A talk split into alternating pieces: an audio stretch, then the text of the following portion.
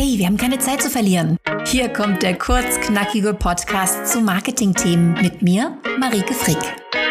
Wenn du wissen willst, wie du Journalisten auf dein Business aufmerksam machst, was eigentlich dieses Storytelling ist und wie du mit deinem Business authentisch rüberkommst, dann bist du hier goldrichtig. Los geht's! Wolltest du es in diesem Jahr unbedingt in die Presse schaffen und dann hat sich niemand zurückgemeldet auf deine E-Mails? Dann denkst du jetzt bestimmt, okay, mein Thema ist nicht interessant genug, irgendwie ist das doof, was ich zu sagen habe, oder vielleicht auch die Journalisten sind alle doof. Stopp.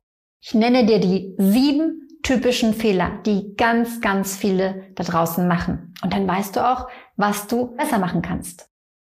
Fehler Nummer eins, du hast nicht genug Journalisten kontaktiert. Stell dir vor, du hast ein Online-Reisebüro und du bietest eine Luxusreise an. Du weißt, das wird ein bisschen dauern, Kunden zu finden, denn so eine Luxusreise ist nicht für jedermann. Du machst zehn potenziellen Kunden ein Angebot und keiner von denen kauft. Was machst du jetzt? Gibst du entgeistert auf und sagst, mein Produkt ist doof, die Leute sind doof, ich lasse das lieber? Nein, denn du willst ja dein Online-Unternehmen wirklich voranbringen. Du willst eine echte Online-Unternehmerin werden und ein Reisebüro betreiben, das auch funktioniert. Beim Verkaufen haben wir einen langen Atem, weil wir wissen, dass wir nicht von heute auf morgen Kunden finden werden. Wir wissen, dass wenn wir zehn Menschen ein Angebot machen, nicht automatisch einer kaufen wird, sondern vielleicht erst, wenn wir es 20, 30, 40 Menschen unterbreitet haben. Niemand würde zum Beispiel annehmen, dass wenn ich 100 Menschen meine Werbung zeige, dass dann zwei von denen auf jeden Fall kaufen werden. Bei der Pressearbeit sind die meisten Menschen aber total enttäuscht, wenn sie nach drei E-Mails nicht drei Zusagen haben.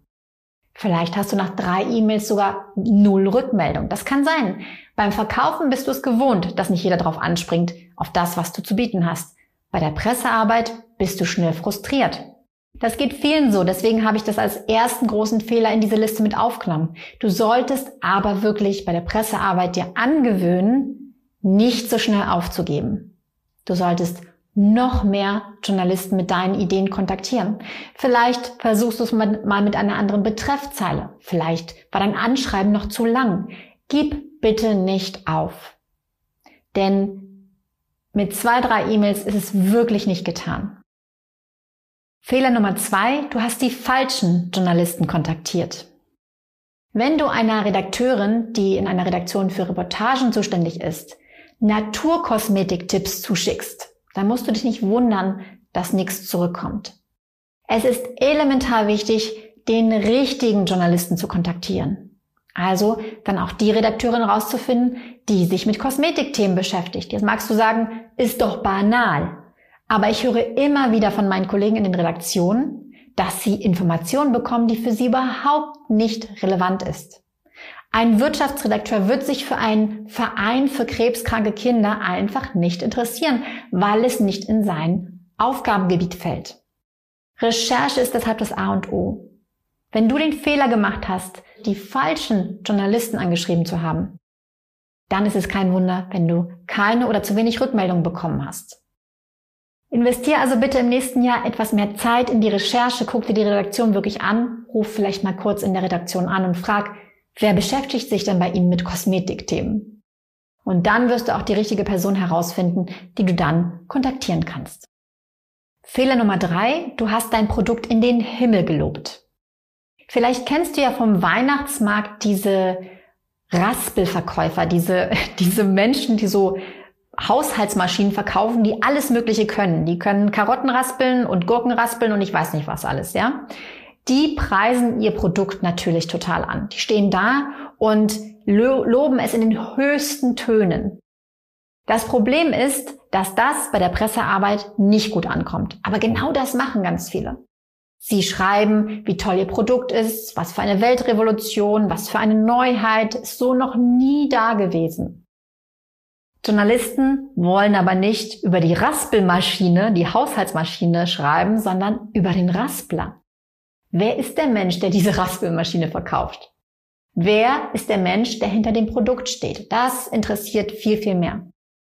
Deshalb, und das weißt du, wenn du schon eine Weile diesem Kanal folgst, interessieren sich Journalisten eher für Stories, für Expertenwissen und für Meinungen, Haltungen. Denn sie wollen nicht über Pro Produkte schreiben, sondern mit Menschen zu tun haben. Fehler Nummer vier, du hast einen viel zu langen Text verschickt. Journalisten bekommen jeden Tag an die 100 bis 150 E-Mails. Glaub mir, auch du würdest die irgendwann nicht mehr lesen, geschweige denn alle beantworten. Deshalb schick bitte keine langen E-Mails an Redakteure, keine ellenlangen Texte. Das werden die nicht lesen. Die scannen nur ihren, äh, ihren Posteingang. Wenn sie was interessiert, klicken sie, dann lesen sie noch den ersten Satz. Wenn der erste Satz irgendwie spannend klingt, lesen sie vielleicht weiter. Aber ein ganz geringer Prozentsatz der E-Mails wird wirklich bis zum Schluss gelesen von den meisten Journalisten, die ich kenne. Also bitte, halte dich kurz, wenn du einen Redakteur kontaktierst. Fehler Nummer 5. Du hast einen Presseverteiler genutzt. Natürlich ist es ein verführerischer Gedanke, sich Kontakte einfach zu kaufen. Total einfach. Zack, du legst Geld hin, bekommst die Adressen in deinen Rechner. Wunderbar. Das Problem ist, dass du immer wieder andere Kontakte brauchen wirst. Nehmen wir mal an, du möchtest in ein Magazin rein. Du bist Familientherapeutin. Wenn du dich über die Familienpolitik der Regierung aufregen möchtest und dazu ein Interviewangebot machst, dann wird das einen Politikredakteur in diesem Magazin interessieren. Wenn du aber Tipps dafür gibst, wie man Familienstress reduziert oder wie das mit den Hausaufgaben besser funktioniert, dann wird es einen ganz anderen Redakteur in dieser Redaktion interessieren. Das heißt, bei jeder Themenidee, die du entwickelst, wirst du dich an einen anderen Redakteur wenden müssen. Und ein Verteiler, wo 50 Wirtschaftsjournalisten Deutschlands drin sind, funktionieren dann einfach nicht, weil du dich vielleicht gar nicht an den Wirtschaftsjournalisten wenden musst. Denn dein Thema würde nicht zu ihm passen. Und das ist wirklich das ganz, ganz Wichtige, was du begreifen musst, dass dein Themenangebot zu diesem einen Journalisten passen muss. Deshalb verzichte bitte auf Verteiler und investiere lieber etwas Zeit in gute Kontaktrecherche. Fehler Nummer 6. Du hast komplizierte Vokabeln benutzt. Merk dir bitte, wenn du mit Journalisten Kontakt hast, dann ist verständliche Sprache Pflicht. Sie suchen nach Menschen, die komplexe Dinge verständlich erklären können. Und wenn du nicht so auftrittst, wenn du als jemand auftrittst, der ganz geschwollen daherredet oder der sich ganz viel Mühe mit einer, mit einem komplizierten Text gegeben hat, weil du denkst, na ja, das ist schließlich ein Redakteur der Zeit. Die sind ja immer so schlau, so kluge Leute.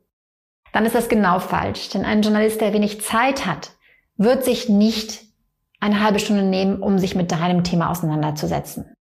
Bitte verzichte deshalb auf komplizierte Vokabeln, wenn du Redakteure kontaktierst.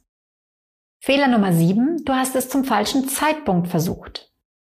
Vielleicht war dein Gesprächsangebot an den Journalisten gar nicht schlecht, aber der Zeitpunkt passte einfach nicht.